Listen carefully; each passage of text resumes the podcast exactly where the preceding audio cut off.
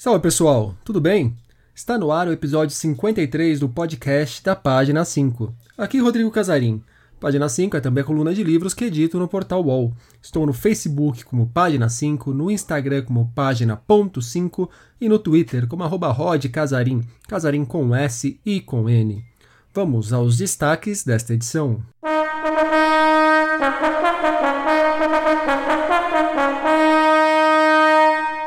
A presença da cachaça na literatura brasileira. A nona edição da Fli Araxá. Nova data da Bienal do Livro de São Paulo.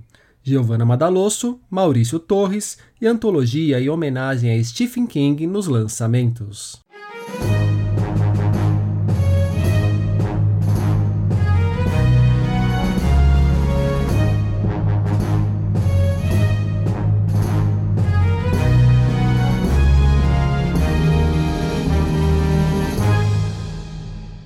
Para você, literatura combina com qual bebida?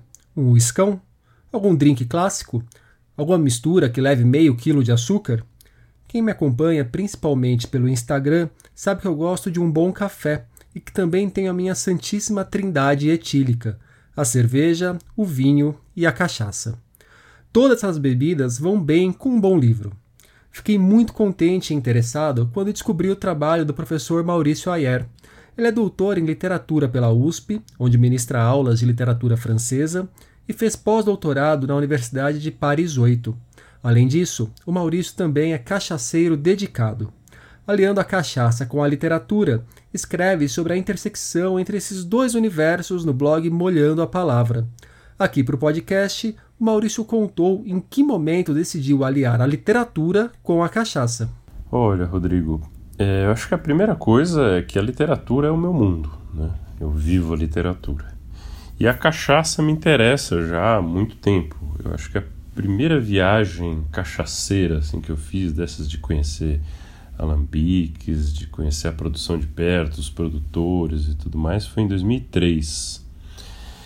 É, aí, dez anos depois, em 2013, né, eu fui realmente me aprofundar no universo da cachaça, fiz um curso bem completo desses de sommelier de cachaça, professor Jairo Martins, lá no Senac.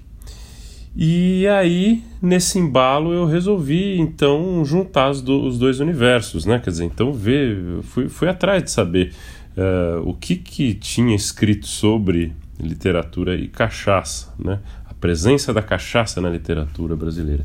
E eu descobri que tinha muito pouco, né? Muito pouco, sobretudo pensando na importância do tema né, na nossa cultura. E eu comecei, né, fui ler de novo e uh, os autores que eu já conhecia melhor, como Guimarães Rosa, Graciliano Ramos, João Cabral, e também outros autores que eu não conhecia ainda e que tinham a ver, que tinha uma, uma um, em que a cachaça tinha um lugar importante. E assim foi. A coisa aí, aí é um prazer imenso, né? É, o próprio a própria leitura vai nos levando a aprofundar e a conhecer outras coisas. A partir de 2017, eu comecei a dar cursos e palestras sobre esse tema, e aí vem uma nova injeção de energia, né? Porque a gente encontra pessoas interessadas e interessantes que trazem coisas muito bacanas, e nessa partilha é, eu, a gente, eu, você ganha um novo ânimo de continuar pesquisando e, e, e levando as pessoas também essa, essa, essa troca, né? Que a, esses encontros de literatura e cachaça têm proporcionado. Agora, durante a quarentena, o Maurício também tem ministrado o curso Literatura Brasileira e Cachaça, no qual analisa a presença da bebida na obra de alguns de nossos grandes autores. O primeiro encontro sobre José Lins do Rego já foi, mas no dia 20 de outubro começará uma série sobre Aldir Blanc e, em novembro, o foco estará no diálogo entre a cachaça e parte da obra de Jorge Amado. Deixarei os caminhos para quem estiver interessado. José Lins do Rego, Aldir Blanc e Jorge Amado. O Maurício deu uma pincelada na forma como a cachaça aparece nos escritos desses autores. O José Lins do Rego ele retrata o mundo dos engenhos, né, que é o berço da cachaça. Então é uma obra literária que nos permite viajar pela história conhecer o lugar social, econômico, simbólico da cachaça ali no Nascedouro. Né? Já o Jorge Amado, eu faço um recorte, eu pego essa obra dele, que ele situa, como ele chama, na cidade da Bahia, né? com os homens do mar, em que o, a tônica principal é, eu diria que o simbolismo ligado às religiões afro-brasileiras, sobretudo a figura de Exu, né? como o orixá que estabelece as conexões, que estabelece a, a abertura aos possíveis, que nubla os limites muito estanques entre as coisas. Né? Daí essa figura excepcional que ele cria, que é o personagem do Quincas Berro d'Água, personagem que morre volta à vida e, e morre de novo, enfim. Né? É, e o, o Aldir, que é o nosso curso agora de outubro, estamos aí com inscrições abertas, aí é um universo, né? Ele retrata, a gente pode falar assim, as mil facetas da cachaça num só cancioneiro. Né? Para citar um exemplo, tem essa canção em parceria com o João Bosco, chama Siri Recheado e o Cacete, que tem um momento em que eles tomam cachaça para dar sorte na pescaria e depois lá para frente vai ser a cachaça de alambique que o, o compadre traz, então tem a ver com a comensalidade, com a hospitalidade, com esse momento de partilha. Né? E eu acho eh, interessante ver que às vezes a cachaça não é nomeada, mas ela está presente. Então, ver, por exemplo, uma outra canção do Aldir, em parceria com o Cristóvão Bastos, que é Resposta ao Tempo, né? ele começa justamente falando: Batidas na porta da frente é o tempo. Eu bebo um pouquinho para ter argumento. É claro que poderia ser outra bebida, mas eu não consigo imaginar o Aldir, que era um imortal da Academia Brasileira de Cachaça, uh, tomando outra coisa que não uma caninha para amaciar a palavra e encarar nesse encontro uh, existencial e poético o próprio tempo. Nos artigos do Molhando a Palavra, Maurício também passa pela bebida na obra de nomes como Chico Buarque e João Cabral de Melo Neto. Então, perguntei como ele avalia a presença da cachaça de forma mais ampla na nossa arte. Ele separa nossos escritores entre fermentadores e destiladores, fazendo referência aos dois tipos de bebidas alcoólicas. Para falar da presença da cachaça na literatura brasileira, eu gosto muito de pensar que existem dois tipos de escritores os fermentadores e os destiladores. Os fermentadores extraem do, do território, da paisagem, da, da, da, sociedade, né, o seu material e expressam isso de uma maneira muito direta, né, muito em que a gente reconhece diretamente ah, essas, essas relações que estão estabelecidas ali. É o caso do José Lins do Rego, caso muito, em muitas medidas do Jorge Amado, ou até, para citar um exemplo do século XIX, um livro como é, O Curtiço, do Aloysio Azevedo, que aparece a cachaça ali também fazendo parte dessa, dessas relações sociais. E os destiladores são aqueles que também extraem uh, o seu material da, da paisagem, mas concentram isso em um, alto grau de densidade poética. Né? Eu acho que é o caso, por exemplo, do João Cabral, que inclusive eu, eu, eu tenho um poema chamado Psicologia da Composição, em que ele justamente trata o fazer poético como um processo de destilação. Né? E, e, é isso que me inspira, inclusive, a pensar dessa forma. E aí você tem é, autores como, o, por exemplo, o Guimarães Rosa, que é, ao mesmo tempo, um fermentador, porque ele descreve fartamente a paisagem do, do norte de Minas Gerais, ali a cachaça presente de diferentes formas, mas também tem textos em que a cachaça é central e ela uh, constitui ali um, um, símbolo muito forte né, e muito denso, como por exemplo um conto chamado Meu Tio e Areté, em que a cachaça ela é um elemento fundamental ali num processo de transformação do personagem em onça. Né? Então, nesse nível simbólico das destilações, a cachaça está muito ligada a esse devir, a essas transformações. Daí essa relação com, com o dionisíaco ou com o Exu, né? que é o orixá é, que, que faz as coisas transitarem entre o ser e o não ser, que é, estabelece essa comunicação, esse devir entre a vida e a morte, entre o riso e o choro, a comédia e a tragédia, e, e assim, e de mil formas possíveis. Bem, Sabemos que, infelizmente, há muito mané por aí que não vê a cachaça com bons olhos, que acha que chamar o outro de cachaceiro é algo pejorativo. O Maurício, então, indica pra gente o espaço que a cachaça ocupa no nosso universo simbólico, o que dá uma ideia da grandiosidade da bebida. É, o que a gente vê na, na nossa literatura, nas nossas canções, é a cachaça ocupando uma diversidade enorme de lugares né, na vida, na, na, na, sociedade, no universo simbólico, e que de forma alguma pode ser reduzida a essas visões preconceituosas, redutoras. Né? É, então a cachaça ela está presente na relação de amizade, ela está presente também na relação de intimidade consigo mesmo, é aquela cachaça que você toma para meditar. Ela é o combustível da folia, mas é também a, a, a, aquele, aquilo que você toma para aguentar o tranco da vida. Né? É, ela está presente como um elemento de religiosidade e de hospitalidade para receber as pessoas. Está é, é presente, ela representa os diferentes regionalismos, as diferentes maneiras como cada região do país, cada região dos estados né, lida com a cachaça e, e, e cultiva uma cultura própria. Tudo isso está presente na, na literatura e se mostra para nós. Né?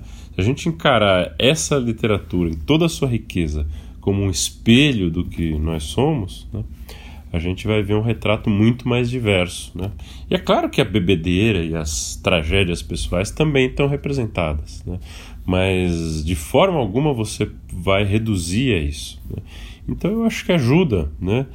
Uh, a, a, literatura traz uma profundidade humana e, e um universo de sentidos que, uh, que, que justamente se contrapõe a essas visões redutoras e preconceituosas.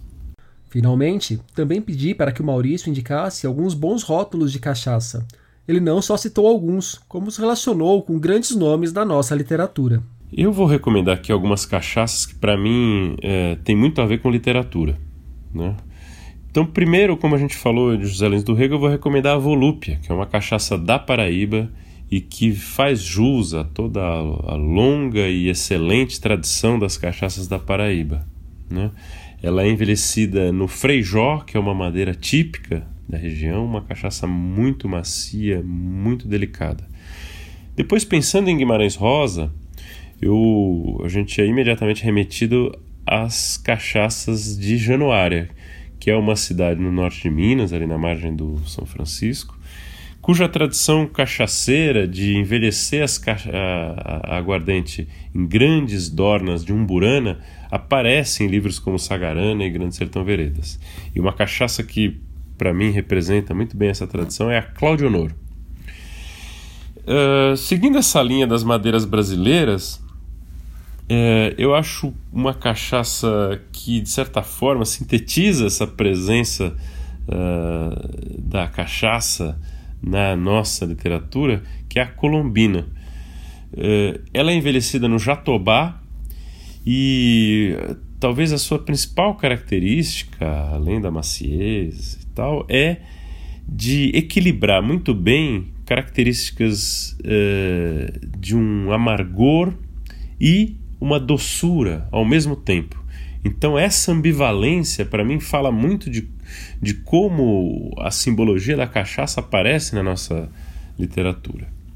Por fim, uh, vou lá para o sul do, do país, né, para o Rio Grande do Sul, e falar de uma cachaça que para mim simboliza muito bem a criatividade, a invenção de que, que é essencial para a literatura e que faz parte também desse universo tão diverso que é uh, o mundo da cachaça.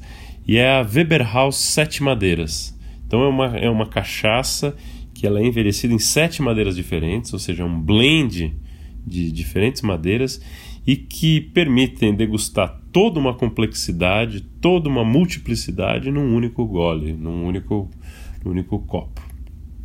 É isso. A Volúpia veio na minha última compra de cachaças e a Claudionor é uma das minhas queridinhas. Aproveitando, também indicarei três cachaças.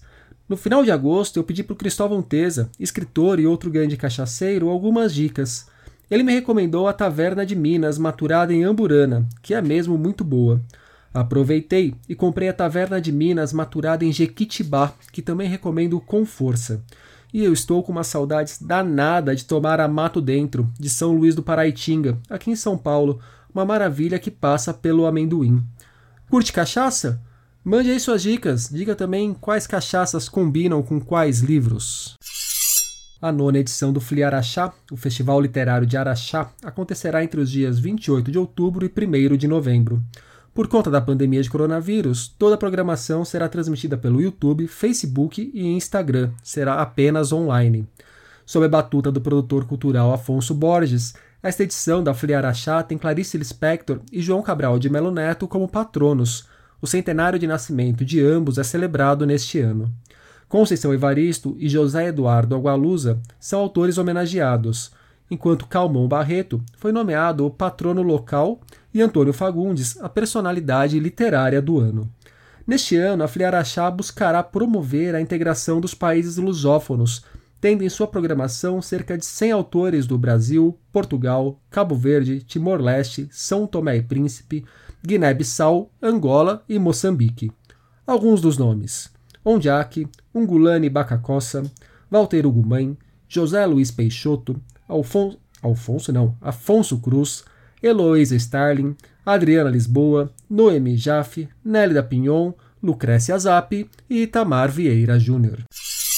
A Câmara Brasileira do Livro anunciou a nova data da 26ª Bienal Internacional do Livro de São Paulo, que aconteceria agora no final do ano, mas foi adiada por conta da pandemia de coronavírus. O evento foi remarcado para 2022 e rolará entre os dias 2 e 10 de julho. Segundo a CBL, 80% dos expositores optaram por manter a participação no evento, mesmo após o anúncio do adiamento. Os espaços ainda vagos serão negociados a partir de setembro do ano que vem. Desde A Teta Racional, seu livro de estreia que saiu pela Grua, uma boa seleção de contos que reserva momentos ótimos que aponto. Giovanna Madalosso é um dos nomes para se prestar atenção em nossa literatura. Em 2018, a autora lançou Tudo Pode Ser Roubado, daqueles romances divertidos e gostosos de ler, algo que às vezes parece raro de encontrar. Agora, ela está com um livro novo na praça, Sweet Tokyo. Ainda não li, mas a expectativa é boa. A Giovanna apresentou o romance aqui pra gente. Oi, ouvintes do podcast da página 5. Aqui é Giovana Madalosso e hoje eu vou contar para vocês um pouquinho sobre o meu novo romance, Sweet Tóquio. O Sweet Tóquio é narrado por duas mulheres. Uma delas é a Fernanda, mãe de uma criança de 4 anos, e a outra é a Maju, a babá dessa criança. Por um motivo que a gente só vai saber lá pela metade do livro, a babá resolve fugir com a criança. E a partir daí a gente vai acompanhando essa história dos dois lados. De um lado, a babá e a criança na estrada, é, de ônibus, parando em lugares estranhos, motéis, rumo ao interior do Paraná. E do outro lado, a gente vai acompanhando a mãe da criança e o pai procurando por elas. Só que a mãe da menina está apaixonada por uma outra mulher, o casamento dos dois está em crise e tudo começa a despencar dos dois lados da história. Agora você deve estar tá se perguntando por que Sweet Tokyo, né? Por que esse nome? Bom, acho que eu não vou dar spoiler não, mas o que eu posso falar para vocês é que a Suíte Tóquio fica na cidade de São Paulo, dentro da casa de uma pessoa, e vocês vão descobrir é, o porquê desse nome em algum momento do livro. É isso. Um beijo para todo mundo. Suíte Tóquio, de Giovanna Madalosso, chega aos leitores pela Todavia. Voltando às bebidas, agora não é cachaça, mas café. Autor do livro-reportagem A História do Brasil nas Ruas de Paris, o jornalista Maurício Torres agora estreia na ficção com Cafeína. No romance, o autor situa dois brasileiros na Paris do século XIX: Sebastião, um jovem e pobre órfão que busca recomeçar a vida, e Lopes Carvalho, barão de passado obscuro que fez fortuna com café e sonha em abrir uma usina de torrefação na capital francesa. Como vocês já imaginaram, a história dos dois acaba se cruzando para encadear uma narrativa marcada pelo café e pelas desgraças dos personagens. Cafeína, de Maurício Torres Assunção, foi finalista do Prêmio Rio de Literatura em 2019 e agora sai pela Leia. A Dark Side acaba de publicar o primeiro volume da coleção Antologia Dark. O livro de estreia reúne autores como Ferrez, Carol Chiovato, Ilana Cassoy, Everaldo Rodrigues e André Kilmore para homenagear Stephen King, um dos mestres do horror. As ilustrações são de Okama Souza. Quem organizou e editou a coletânea foi César Bravo, tradutor e autor de VHS, Verdadeiras Histórias de Sangue, e Ultra Carmen. As narrativas que integram o volume são inspiradas em clássicos de King, como Cemitério Maldito, O Iluminado e Carrie, a Estranha. A ideia da coleção é mostrar a importância e promover contos de horror, estabelecendo uma ponte entre escritores brasileiros e grandes nomes da literatura. O segundo volume da coleção será uma homenagem a Edgar Allan Poe. E nos últimos dias, na página 5, nós tivemos os favoritos nas apostas e minhas torcidas para o Nobel de Literatura deste ano. Em cartas, Clarice Lispector registra a falta de mulheres na Academia Brasileira de Letras e conta da humilhação que sofreu na Suíça. E meu comentário sobre o vencedor do Nobel de Literatura, que ainda não sei quem foi, pois estou gravando esta edição antes do anúncio. Por hoje é isso aí, pessoal. Indique o podcast para amigos e inimigos. Um abraço, um beijo, um aperto de mão e até a semana que vem.